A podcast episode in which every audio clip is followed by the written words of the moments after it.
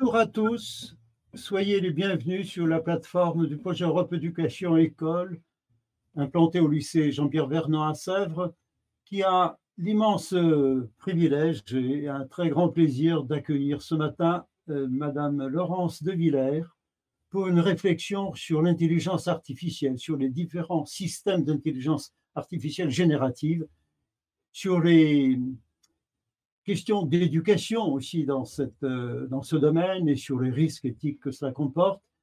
Nous sommes très nombreux à attendre cette matinée de réflexion. Je, sais que les élèves du lycée Notre-Dame de Nantes, les élèves du lycée Curie à Varna, les élèves également du lycée Charlie Chaplin à Dessines, près de Lyon, euh, ont préparé leurs questions. Elles voudront vous interroger. Je passe rapidement la parole à Antoine Châtelet pour euh, qu'il vous accueille avec moi parce que nous ne savons plus trouver les mots qui conviennent pour vous remercier d'avoir accepté cette invitation. La question est tellement importante, les enjeux sont importants. Antoine, tu les exprimes à ta façon. Je, je me permettrai de faire, de faire écho, euh, si vous permettez déjà, à, un article du Monde qui m'a profondément euh, euh, interloqué. Il est des guerres en ce moment qui se passent dans le monde où l'intelligence artificielle est très, présente. Et on interrogeait les militaires sur la manière dont dont cette intelligence euh, artificielle était, euh, était prise à partie. Et euh, il disait d'une manière assez triviale, pour ne pas dire un peu cynique, que ça les démettait, ça leur enlevait toute conscience morale. Et j'aimerais partir de manière un peu, un peu abrupte sur cette idée. est-ce que est-ce que c'est ça le progrès finalement de mettre l'intelligence artificielle au service, euh, bah, au service de la guerre? Merci d'être avec nous. On s'abandonne un peu de vous écouter, chère Madame De Bière. Merci beaucoup pour euh, cette invitation. Euh, donc, je vais vous présenter un panorama de quelques systèmes d'intelligence artificielle, essayer surtout de démystifier ce que c'est, repartir un peu sur l'histoire, mais pas trop, pour aller très vite sur la conscience de développer des objets qui sont utiles, pas seulement pour la guerre, et, bien comprendre ces deux parties, c'est-à-dire les mauvais usages et les usages qui pourraient augmenter notre capacité à mieux comprendre d'abord ce qui nous sommes et comment nous pouvons mieux vivre avec la nature et comment nous pouvons mieux vivre ensemble et comment on peut plus facilement apprendre, finalement avoir une partie de notre activité qui n'est pas liée à des tâches répétitives ou fastidieuses qu'on a tous, hein, quand on écrit des choses à répétition, quand on refait les mêmes calculs, mais qui serait dédiée à quelque chose de plus créatif.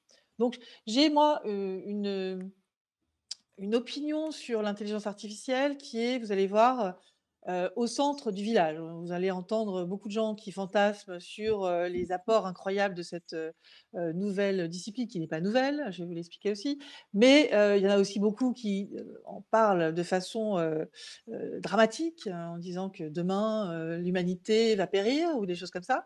Donc moi, je me situe plutôt au centre, de façon plus rationnelle, en étant quelqu'un, un acteur qui a travaillé toute sa carrière sur l'intelligence artificielle, pour démystifier en fait tout cela. Donc à, la fois dire il y a des enjeux, c'est vrai, il y a des enjeux éthiques, comme je l'ai exprimé là, mais aussi écologiques, mais aussi sociétaux, politiques. Mais il n'y a pas que ça, il y a aussi une fulgurance d'enjeux d'augmentation de notre compréhension du monde et de nous-mêmes. C'est ça la science. Donc je suis professeur en IA à Sorbonne Université. Ma recherche, je l'ai fait au CNRS à Saclay, dans un laboratoire plus technologie pure, on va dire. Et donc, j'ai une chaire en IA qui s'appelle Human, Human Machine Affective Interaction and Ethics, c'est-à-dire les systèmes d'interaction humain-machine et les réflexions éthiques. Au sein de cette chaire, donc j'ai plusieurs thèses, on a des projets, beaucoup, c'est très dynamique. Vous allez voir que on peut en parler plusieurs fois.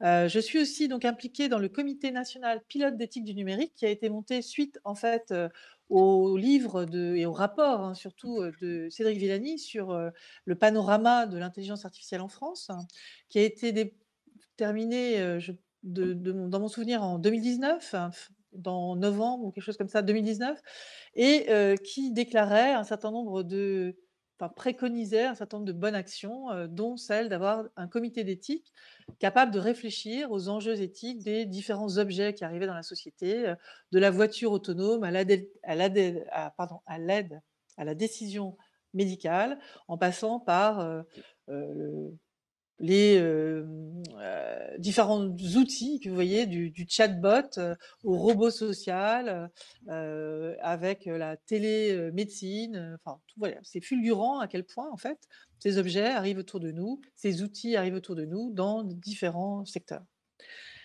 Donc, je suis aussi impliquée à l'AFNOR. L'AFNOR, qu'est-ce que c'est? C'est, un, disons, une, une entité qui travaille sur la normalisation hein, des objets, euh, pas que des objets, euh, différents sujets, mais c'est de la technologie quand même. Euh, et à l'AFNOR, il a été monté un groupe qui s'appelle JTC 21, qui est en fait un groupe sur l'intelligence artificielle au niveau européen. Donc le CNCLEC, c'est le pendant de, le pendant de l'AFNOR, mais au niveau européen. Euh, donc dans l'idée de construire des normes pour mieux gérer ces outils d'intelligence artificielle. Donc, c'est l'Europe qui a demandé en fait à ce- cet institut donc de régulation, hein, de production de normes, de travailler sur des normes alignées avec la loi sur l'IA, qu'on- dont on reparlera, qui vient d'arriver. On a une première version qui a été votée. C'est pas terminé. Il y aura euh, derrière les trilogues techniques et un nouveau vote. Mais en tout cas, c'est pour s'aligner sur cette loi. Comprenez bien qu'il y a trois sujets pour encadrer, enfin, disons, réguler ça ne veut pas dire qu'on fait beaucoup de normes, hein, ça veut dire juste on prend conscience des enjeux éthiques et on prend conscience des risques pour la société et des vulnérabilités que nous avons face à ces machines. Donc il y a trois grands sujets et je vous prie de bien en- en- entendre cela. Les lois, la loi en tout cas sur l'intelligence artificielle, les normes qui sont en fait des euh, façons de pouvoir aider l'industrie à créer de l'innovation et des objets avec respect de la loi. Donc, ça donne un certain, des certains protocoles, mesures pour être aligné avec la loi. Donc, c'est très utile. C'est pas contre l'innovation, c'est pour l'innovation. Ce que beaucoup ne comprennent pas. Le troisième pendant, le troisième euh, vraiment euh, pilier fort dont il faut comprendre, c'est l'éthique, puisque ces objets euh, sont en mouvance, en dynamique perpétuelle, c'est-à-dire que ça sera de plus en plus intelligent, on aura de plus en plus d'innovation, vous allez voir des choses absolument incroyables. Donc, comment on fait pour finalement les utiliser à bon escient, eh bien, il faut se doter d'une certaine, un certain cadre juridique, donc qui fait que si on est euh, hors la loi, eh bien, on aura des peines euh, de prison euh, ou d'argent à donner et des normes pour aider justement à être pas hors la loi, et puis l'éthique qui permet d'envisager les prochains sujets, puisque, comme je disais, ça va être dynamique, donc on va en avoir beaucoup d'autres. Donc pour l'instant, ce qu'a fait la loi sur l'IA, c'est de dresser un certain nombre de lignes rouges en disant ceci est à risque intolérable, et j'en reparlerai après, ceci est à risque haut, et donc il faut surveiller, ceci est à risque moyen, bon, on ne fait pas grand-chose, et ceci, bon, on estime qu'il n'y a pas de risque du tout. Donc avec cette codification à risque, ils ont associé un certain nombre de euh, nécessité de transparence, d'explicabilité, de, de mesures et d'évaluation autour des objets. On peut se poser la question intrinsèquement de savoir est-ce qu'on sait à l'heure actuelle définir ce qui est à haut risque, à risque intolérable ou à risque mitigé? Voilà. Ça, c'est une vraie question pour laquelle bon, on aura encore beaucoup de travaux à faire et je pense que les trilogues techniques vont apporter beaucoup sur ces sujets-là. Encore une casquette que je peux avoir, c'est d'être présidente de la Fondation Blaise Pascal de médiation en mathématiques et en informatique. Le niveau en mathématiques a baissé, c'est pas de votre faute, hein, c'est de la faute de l'organisation euh, de la science mathématique qui est diffusée à l'école. C'est ceux qui font les programmes, donc euh, j'en veux plutôt euh, au ministre que euh, à personne d'autre d'ailleurs, et, et, donc au gouvernant actuel de ne pas avoir compris que les mathématiques sont fondamentales. Il y a des mathématiques de plein de niveaux différents. Dans la vie, on a besoin de comprendre l'environnement, la nature, des lois physiques de base, euh, des règles à calcul qui sont de base quand vous allez payer chez quelqu'un, lorsque vous, créez, vous faites vos impôts. Lorsque... Il, y y a plein de choses dans la vie qui nécessitent d'avoir un bagage en mathématiques suffisant pour pas être victime voilà, de euh, personnes qui voudraient abuser de vous. Donc c'est très important pour pas être vulnérable par rapport à ça euh, d'avoir euh, ce, ba ce, bagage. C'est un bagage positif pour tous.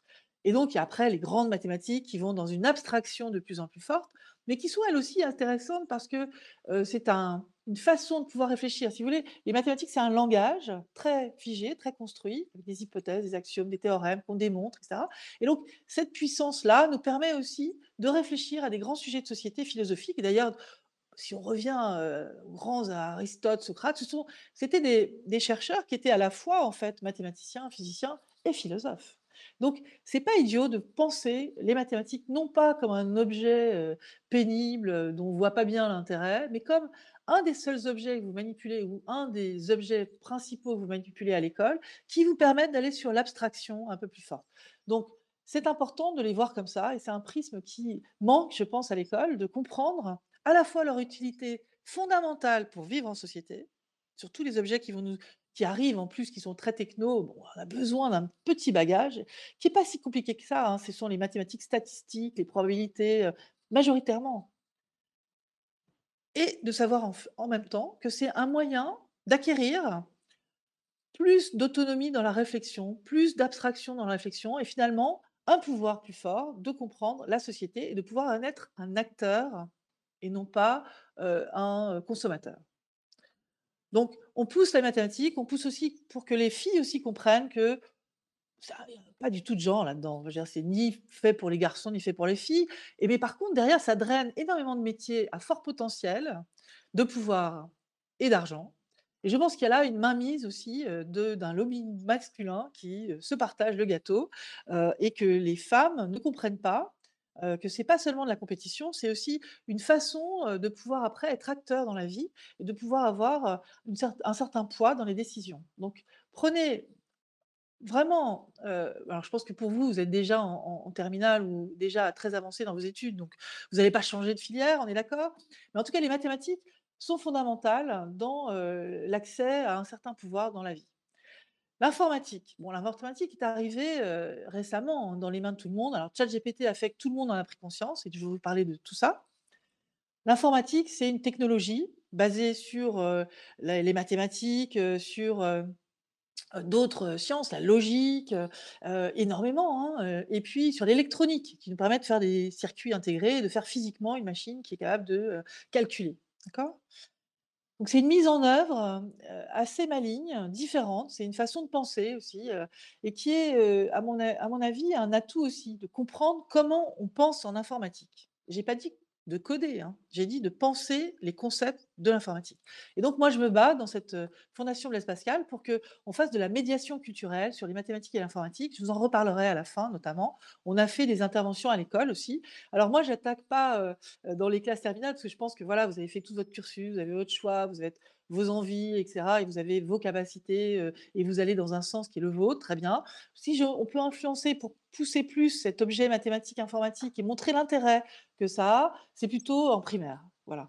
Heu, bon, moi, j'estime que quand on arrive au collège, bon, on est déjà sur, heu heu, qu'est-ce que je vais prendre? Je suis plutôt littéraire, je vais faire comme, mon frère, comme mon grand enfin, voilà, comme, dans ma famille ou voilà. Il y a il y a déjà une influence forte et que, les les vrais, alors c'est pas vrai, hein, ce que je dis, en même temps, on peut changer à tout moment, hein, même dans sa vie à 50 ans, à 40 ans, vous pouvez changer, vous orienter sur autre chose et c'est très dynamique.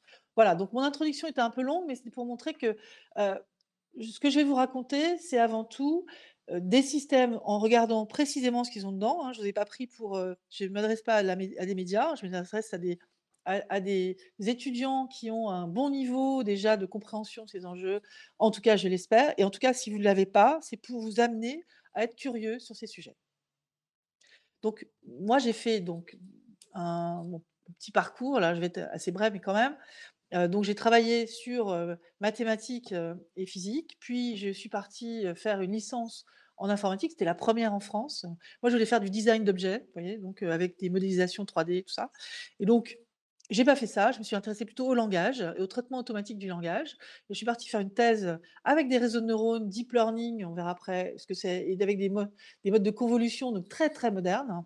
En 92, je faisais une thèse là-dessus qui transformait le signal audio, donc la voix, heu, enregistrée, en, heu, phonème. Voilà. C'était une fonction dans un réseau de neurones, fonction complexe, qui permettait d'identifier si c'était, heu, A, P, T, voilà. Quels étaient les sons présents dans le signal que je mettais en entrée. Ensuite, je me suis intéressée au langage dans l'interaction. J'ai beaucoup travaillé avec des robots. Donc, vous voyez tous ces petits robots là, Pepper à gauche, là, le grand en blanc.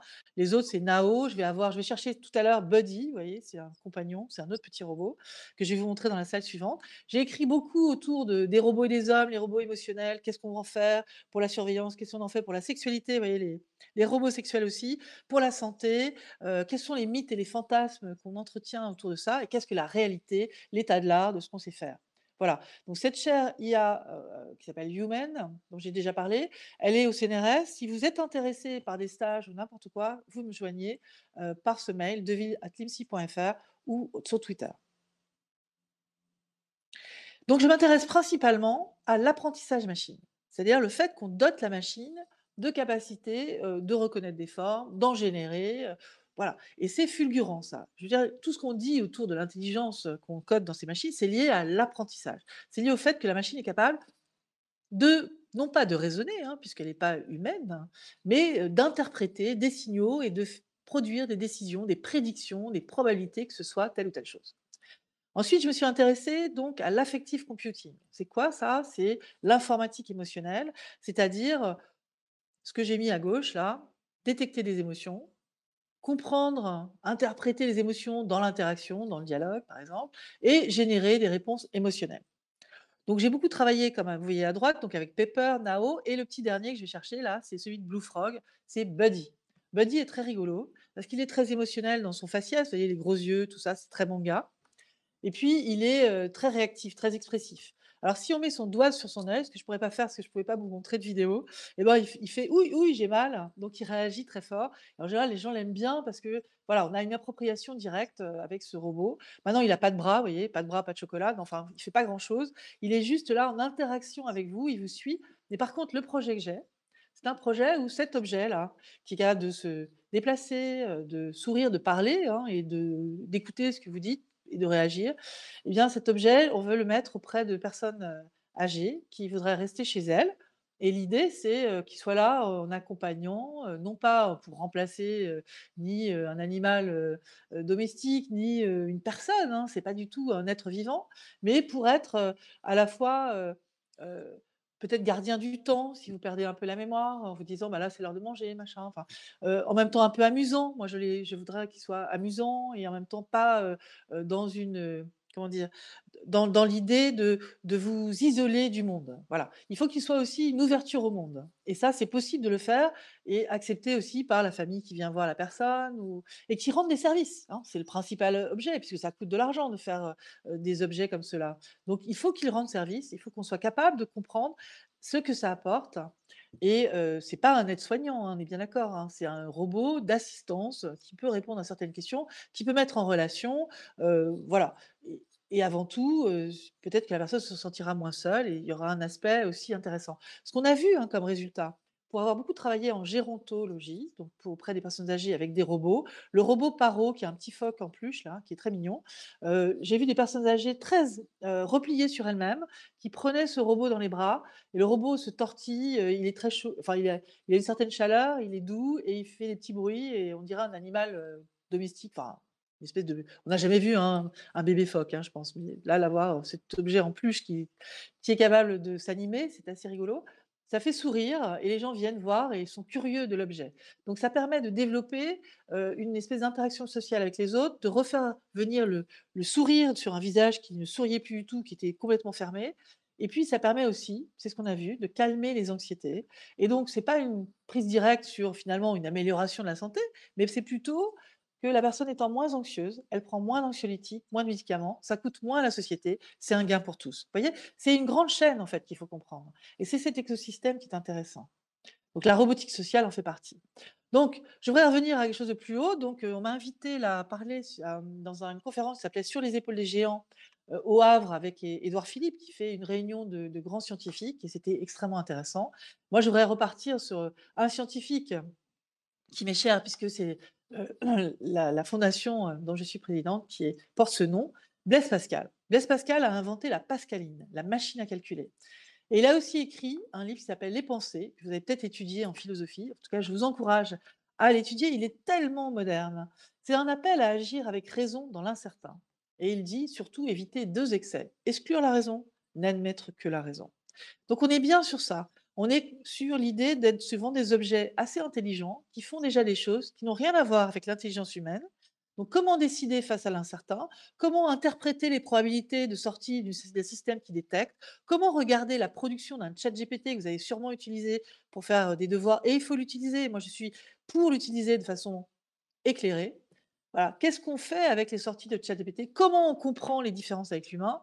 Est-ce que l'intelligence artificielle, c'est intelligent vraiment? Ou est-ce que ça ne fait que imiter? C'est ça que je vais aller expliquer. Et de là, si on est capable de comprendre ces niveaux-là, eh ben, on fera confiance ou pas au système en étant éduqué, en pouvant démystifier ces IA. Et c'est cette partie-là qui m'intéresse, cette partie d'éducation autour de, des sujets éthiques de la machine qui pourrait décider à votre place et qu'il ne faut pas laisser décider à votre place en donnant un blanc-seing sans être responsable de ce que vous faites. L'histoire de l'IA, 80 ans, vous voyez, c'est une grand-mère. Bon, elle a commencé avec Alan Turing, c'est super, le chiffrement de la machine Enigma. Peut-être vous avez vu ce film, il faut aller le voir. C'est pas exactement la réalité, mais c'est un film qui marque. La machine peut-elle penser? Il écrivait des articles comme ça. En 56, cette conférence de Dartmouth sur l'intelligence artificielle, la naissance de l'intelligence artificielle, ce sont des jeunes de 26 ans, mathématiciens, qui font ça. Eh bien, ça, c'est extraordinaire, quelque part. Ils ont une vision. Ils se disent, waouh, on va travailler sur autre chose. Et c'est vrai que c'était fulgurant aussi, cette ambiance qui montait sur qu'est-ce qu'on pourrait faire avec des machines, comment on fait pour que la machine puisse apprendre. C'est vraiment le nœud, c'est l'apprentissage. Moi, j'arrive en 87, la petite boîte jaune, c'est moi j'arrive dans ces études-là en 87 après avoir fait une licence en informatique, puis un DEA en électronique. Ça n'existait pas dans les grandes écoles. Hein. Donc moi, j'ai été faire ce qui m'intéressait directement, sans passer par des grandes écoles. J'ai fait le sujet qui m'intéressait. Et il n'existait pas, il n'existait nulle part. On en parlait dans les journaux, on disait ça sera demain très important. Ah ben oui, bon, moi j'ai été faire ça. Alors, à partir de là, moi j'ai commencé à travailler sur les premiers systèmes d'apprentissage. C'est ça que je vais montrer après. Donc ce que j'ai mis après comme boîte, c'est un peu des étapes fulgurantes. Deep Blue, IBM, Kiba, Gary Kasparov aux échecs. Waouh, grand choc pour l'humanité. Les échecs, c'est quand même euh, très très haut niveau. Mais en fait, c'est du calcul, les échecs. Il faut de la mémoire, il faut développer des, possibles, et la machine sait mieux faire que nous. 2015, AlphaGo. C'est encore plus plus impressionnant. Il bat le champion du monde de Go. Et là aussi, je vais essayer de décrypter. C'est un monde fini, même s'il y a un nombre de possibles incroyable, c'est un monde fini. On sait très bien, c'est déterministe, on sait ce qu'on fait. Et donc la marge de manœuvre n'est pas infinie, elle n'a rien à voir avec un espace en 3D qui est le nôtre, qui là est beaucoup plus complexe. 2022, énorme choc, ChatGPT dans les mains de tout le monde, 100 millions d'utilisateurs en quelques semaines, et là, tout le monde prend conscience, parce que jusqu'à présent, moi, je parlais beaucoup d'IA, je fais des livres et ça, mais bon, ça n'est pas un auditoire fort. Et l'auditoire fort commence, je commence à aller à la télé en parler avec AlphaGo, grâce à El Kabash, que vous connaissez sûrement de nom, euh, qui m'invite avec trois chercheurs du CNRS euh, de Saclay à venir sur un plateau dire est-ce que la machine va gagner ou l'humain va gagner au Go? Alors, on dit tous les trois chercheurs, on dit bah oui, c'est la machine, évidemment. On peut vous expliquer pourquoi. Effectivement, la machine va gagner. C'est-à-dire que l'humain va gagner une partie sur cinq. C'est déjà beaucoup. c'est déjà très bien. Bon, on était, c'était certain, voilà. Et en 2022, à nouveau, énorme, enfin, énorme médiatisation de ChatGPT. Alors, d'un côté, c'est très bien parce que tout le monde l'a dans les mains et se rend compte de la puissance que peut avoir cette machine. Hein, c'est plus les agents conversationnels ridicules qui disaient, «Je veuillez poser votre question». «Oui, vous avez bien dit ça? Oui? Bon, veuillez confirmer». Voilà, c'est ça au début, hein, l'interaction, avec des machines. C'était on confirmait, ils comprenaient pas tout, ils disaient souvent: «Je ne sais pas» je vais vous expliquer un peu tout ça. Le premier chatbot d'ailleurs qui va venir dans les mains de certains chercheurs, c'est Elisa. Elisa, il date de 1968, hein, donc c'est très très vieux. Et donc ce premier chatbot, il était fait avec des règles derrière et il devait simuler un psychothérapeute rogérien, c'est-à-dire un psychothérapeute qui, quand vous parlez, ben, reprend les mots de votre question et vous renvoie une phrase. Votre mère va bien, ma mère va très bien. Alors, qu'a dit votre mère? Et hop, on embarque comme ça. On a l'impression que c'est intelligent, parce que ça répète les mots de la question. et quand le système ne sait pas répondre, il dit Je vous ai compris. Donc, avec ça, on s'est bluffé on s'est avancé. Et même à l'époque, donc le concepteur, chercheur d'ELISA, qui a conçu ELISA, qui s'appelle Pierre Zweigenbaum, non, je, crois. en tout cas, trouve que c'est incroyable. Il a créé une machine de guerre qui permet de tricher, de truquer et les gens vont se faire avoir. Vous vous rappelez, vous vous rappelez, j'en ai pas parlé encore, mais il y avait le test de Turing. Le test de Turing, c'était de savoir, au bout de combien de temps on se rendait compte que c'était une machine ou un humain qui parlait. Et la proportion, c'était il fallait, heu, que on passait le test de Turing si, on était incapable de débusquer c'était une machine en 5 minutes de discussion et pour 80% de la population. Enfin voilà, il y avait des seuils comme ça. Bon, on a dépassé le test de Turing avec, ChatGPT et on a dans les mains autre chose et c'est ça que je vais essayer de vous expliquer. Alors, l'IA étroite, ça veut dire une IA capable de faire quelque chose de très précis. Une IA générale, c'est, plutôt dans l'idée qu'elle sait répondre à toutes les questions. Donc, on va vers l'IA générale avec des ChatGPT, Bard et compagnie. La super intelligence de l'IA, c'est l'intelligence qui est consciente d'elle-même. D'accord? Donc, nous ne sommes pas sur la super intelligence de l'IA, nous sommes sur l'IA générale qui arrive évidemment à grands pas vers l'idée d'une super intelligence, et c'est dans cette frontière-là qu'il faut discuter. Démystifier l'IA, c'est important. Donc, j'ai repris la bulle. Donc, il y a le numérique, c'est la grosse bulle. Je mets tout en numérique, donc tout est transcrit hein, sur machine.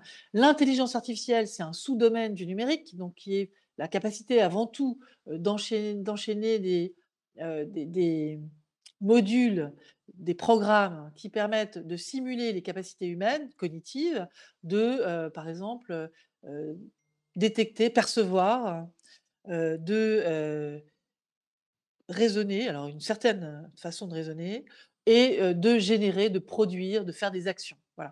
Donc c'est ces trois grands champs. et puis, au sein de cet ensemble de théories d'algorithmes qui est l'intelligence artificielle, il y a deux branches. Il y a l'intelligence artificielle symbolique, qui était plutôt ancienne, et l'intelligence artificielle connexionniste. Et c'est celle-là que j'ai utilisée, moi, dès le départ. Donc, le deep learning fait partie de cette intelligence artificielle connexionniste par réseau de neurones. Vous avez sans doute entendu parler de ce mot. Le deep learning, ce sont des réseaux de neurones avec beaucoup de couches cachées. Donc, qui ont une puissance en fait de modélisation liée à l'ensemble, au fait qu'il y a beaucoup de paramètres et qu'il y a des mécanismes qui abstraient de plus en plus en fonction des différentes couches. Voilà. Donc nous sommes devant cet objectif. Marvin Minsky, Carty et d'autres étaient donc les grands-pères de tout ça. C'était des très jeunes à l'époque. Ils ont essayé de monter une nouvelle discipline. C'était assez fantastique. Il y avait beaucoup d'énergie. Il y a eu des hivers et des étés parce que euh, les systèmes experts ont culminé. Les systèmes experts, il fallait faire des règles soi-même. Donc c'était vraiment laborieux. Puis à chaque fois qu'on changeait de domaine, il fallait refaire des règles d'experts. La machine les, les, enchaînait. Donc il y avait une capacité d'automatisation de ça, mais c'est tout. Donc, si vous voulez, les premiers robots, quand on parle de robots, on pense tout de suite aux robots dans les chaînes de montage de voitures qui font le geste, par exemple, de peindre une voiture. Je prends le pinceau, je prends la peinture, tac, tac, je peins, je reviens. Tout ça, c'est répétitif. Il n'y a pas du tout d'intelligence là-dedans. D'accord? Ça, c'est des automates. Et donc, les premiers systèmes experts, c'est une espèce d'automate qui automatise l'ensemble des règles qui viennent de décisions humaines, qui ont décidé de faire telle et telle action. donc, la deuxième vague, c'est l'apprentissage machine. C'est la machine qui va apprendre elle-même la grande fulgurance, c'est par réseau de neurones. Et à partir de 1986, c'est la vraie date, on commence à s'intéresser à justement une machine qui peut apprendre avec la rétropropagation du gradient, qui est un algorithme. Donc, je vais essayer de vous expliquer les concepts rapidement dans la salle suivante. Là, c'est déjà Yann Lequin est dans le coup sur la rétropropagation du gradient. Et moi, je fais ma thèse à ce moment-là, donc je vais utiliser cet algorithme. Il y a trois sortes d'apprentissage. Il y a l'apprentissage dit supervisé, donc avec rétrogression du gradient, justement. Non supervisé, c'est ChatGPT qui est vraiment en auto-supervision, donc non supervisé, qui montre des capacités fulgurantes. Et par renforcement, par renforcement, c'est un peu comme les petits robots qu'on fait, là, les robots aspirateurs. Ils, font, ils ont des, des mesures de, comment je pourrais expliquer ça? Reinforcement learning, c'est en fait, ils ont un certain nombre d'actions à disposition et des mesures d'optimisation, si vous voulez, de ce qu'ils doivent faire et ils apprennent au fur et à mesure par essai-erreur, en gros. Donc si un petit robot, il se tape contre un mur, ben, il a appris que la prochaine fois, il y a un mur là, donc il va plus aller là. D'accord? Donc c'est des mesures de récompense, c'est comme ça qu'on l'appelle. Donc il y a un espèce de degré de liberté là-dedans, mais c'est quand même cadré par les mesures de récompense. Donc voilà, dans les réseaux de neurones, il y en a beaucoup de différents. Donc il y en a qui sont non supervisés. moi, j'en ai utilisé des non supervisés qui n'étaient pas très, très utiles au début et qui maintenant ça, sont très, très incroyables. Donc on a augmenté en capacité grâce à des nouveaux algorithmes. Les algorithmes récurrents, c'est aussi une certaine récurrence dans tout ça. Euh, des convolutions, euh, il y a énormément de choses. Si ça vous intéresse derrière, il y a une foultitude d'algorithmes extrêmement intéressants à étudier, à utiliser.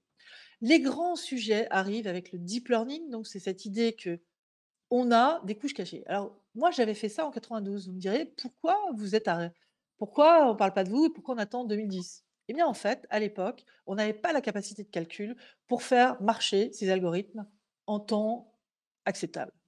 Mon ma machine que j'ai utilisée et que j'ai montrée pour ma thèse, eh ben, ça mettait un mois sur un VAX, VAX grosse machine d'IBM, enfin énorme, de Dell, pardon. Énorme, énorme machine, mais c'était pas du tout, possible. C'était prenait beaucoup de trop de temps.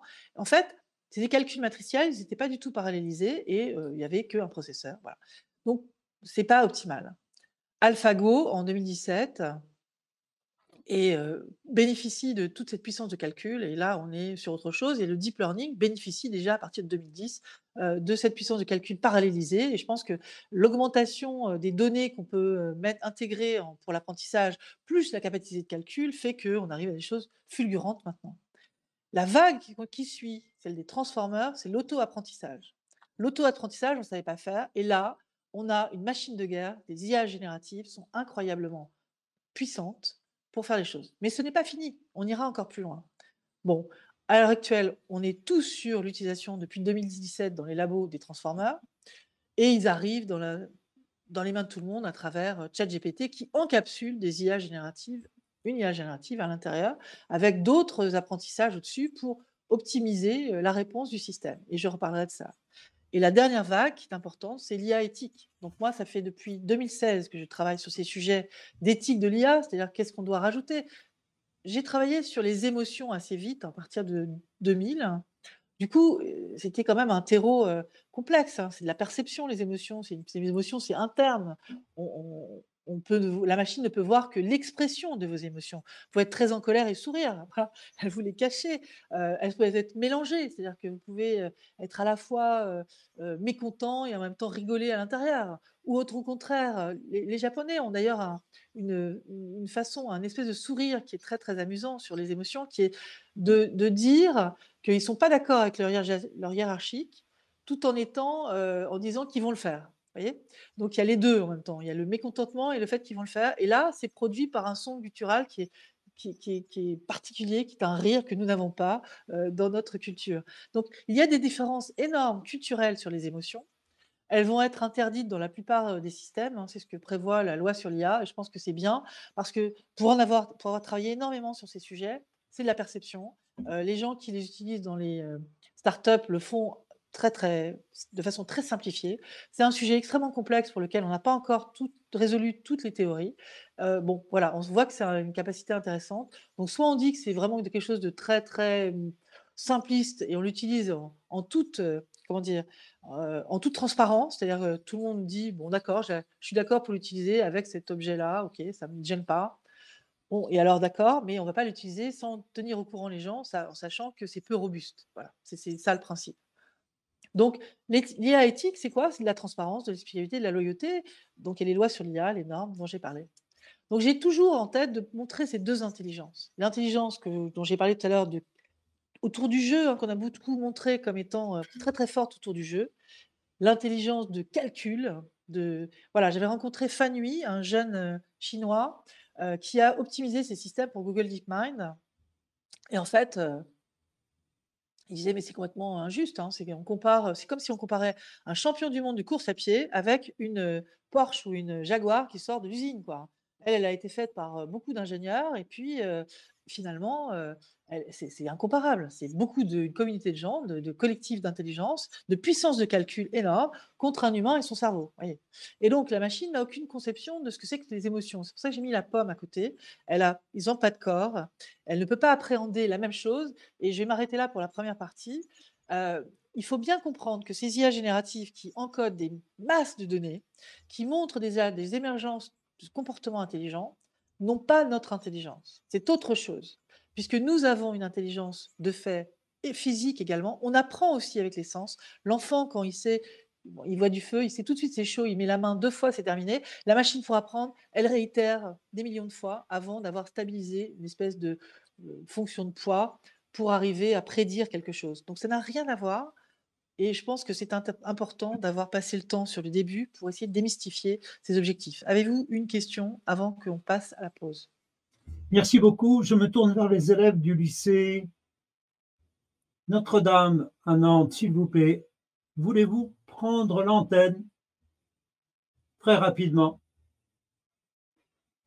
Cher Cyril, on vous écoute.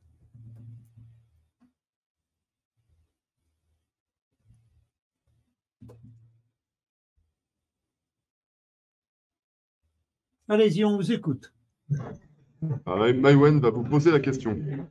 Merci. Bonjour Maïwen. Bonjour. Montrez un petit peu votre visage, s'il vous plaît. Relevez. Merci.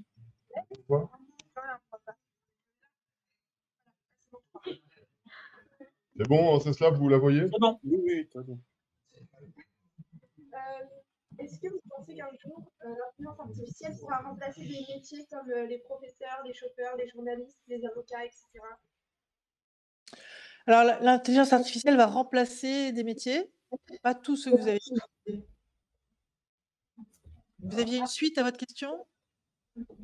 Euh, Non? Bon, alors je peux répondre, oui. Donc, ça va remplacer certains métiers, mais pour beaucoup, c'est un assistant pour aller gagner du temps et être plus au fait des solutions. Pour les journalistes, par exemple, ça ne peut pas remplacer un journaliste, puisque en fait, il y a, c'est ce que j'ai expliqué dans la deuxième partie, il n'y a aucune vérification de quoi que ce soit de ce que la machine produit. Si vous voulez, il faut se référer à cette phrase de Chomsky, qui est un grand linguiste américain, qui est que pour la machine, c'est possible. Il n'y a pas d'impossible. Soit on met une morale dans la machine, enfin une espèce de façon de dire ça c'est possible, ça c'est possible, ça c'est bien, ça c'est pas bien, ça c'est beau, ça c'est pas beau. Pour l'instant, il n'y a rien de tout ça. La machine, c'est du calcul et donc elle intègre tout un tas de choses, donc elle peut apporter énormément, mais elle ne peut pas décider de ce qui est bien ou pas bien. Du coup, euh, je pense que pour un journaliste, c'est important de savoir ce qui est vrai ou ce qui n'est pas vrai. Et donc, ça ne sera pas bien. Et pour un professeur, c'est important de savoir si vous avez compris ou pas. Je pense que la machine, elle ne peut pas savoir.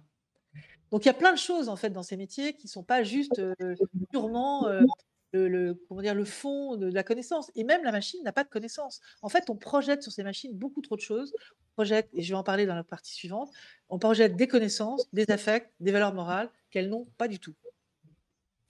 Merci beaucoup. Je me tourne rapidement vers les élèves de Madame Radka Zdravkova. Avez-vous une question à poser et activez votre micro si c'est le cas? Allez-y, on vous écoute.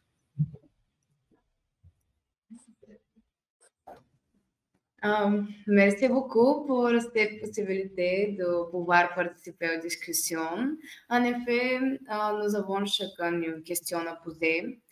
Euh, premièrement, selon Hegel, l'œuvre d'art et l'œuvre littéraire fait partie intégrante euh, de la personnalité de son auteur. Par conséquent, la reconnaissance de cette œuvre est une reconnaissance de la euh, personnalité de son auteur. Euh, à qui devrait aller alors les droits d'auteur? À la machine ou à son créateur? Merci pour cette question de droit, euh, pour lequel je suis sans doute moins outillée qu'un expert en droit. Mais euh, je peux répondre d'une certaine manière qui, pour moi, euh, est d'abord que la machine n'a pas de personnalité juridique. Donc, elle n'a pas besoin d'avoir des droits sur quoi que ce soit. Maintenant, si la machine a été faite par des ingénieurs, une société qui réclame des droits parce qu'on utilise son outil, c'est autre chose. Donc, je pense que c'est une co, euh, c'est un partage des droits sur l'objet qui est créé, au, au pire, si vous voulez, surtout pas à la machine qui n'a rien à faire là-dedans. Et euh, c'est que des humains, en fait, qu'il faut considérer. hein. Et l'autre chose, c'est peut-être que euh, si vous achetez un logiciel pour créer des choses, que ce soit vous utilisez en open source un logiciel comme ChatGPT pour faire des romans, je sais pas, euh, il faut regarder la clause en fait que vous avez d'achat, à qui appartient ce qui est produit. Donc bon, euh, il faut se mettre d'accord, mais en aucune manière euh, la créativité de cette machine est liée à une intention de la machine. Donc ce n'est pas la personnalité de la machine, on est d'accord. Ensuite, sur la personnalité de l'auteur, moi j'ai une petite, un petit bémol qui est vous avez raison, c'est lié à la personnalité de son auteur, mais on oublie souvent que nous sommes, nous, finalement, faits de nos ancêtres, euh, de l'imagination qu'on a et des, coopérations qu'on a autour. Euh, donc, quand je dis imagination, c'est-à-dire qu'on va pêcher des choses à droite à gauche et qu'on agrège pour arriver à faire quelque chose. Moi, j'aime bien l'idée qu'on ait une personnalité il y a la personnalité de l'auteur avec un collectif. Donc j'aime bien l'idée que se sentir seul au monde responsable de quelque chose, c'est peut-être une erreur. Mais bon, nous n'en sommes pas là et je ne vais pas chambouler les règles de droit d'auteur. Donc je suis d'accord avec vous. En tout cas, il y a pour moi un collectif dans le, dans le fait d'être auteur. Donc ça ne me gêne pas qu'il y ait une part qui revienne à des ingénieurs qui ont fait un système, mais en aucune manière à la machine. Merci beaucoup, cher Antoine. Peut-être un mot? Pas de questions pour le moment. J'attends la suite avec impatience. Merci. Donc, euh, merci infiniment, Madame De Villers, pour euh, cette première euh, partie de notre matinée de réflexion avec vous sur le système d'intelligence artificielle générative. Je le dis rapidement à l'attention de ceux qui nous suivent en différé. Tous ces donc, moments de réflexion et de questions seront disponibles en différé d'ici quelques jours et en podcast, sans doute dans le courant de la semaine prochaine. Merci de votre attention et au plaisir de vous retrouver d'ici 2-3 minutes après une brève pause technique.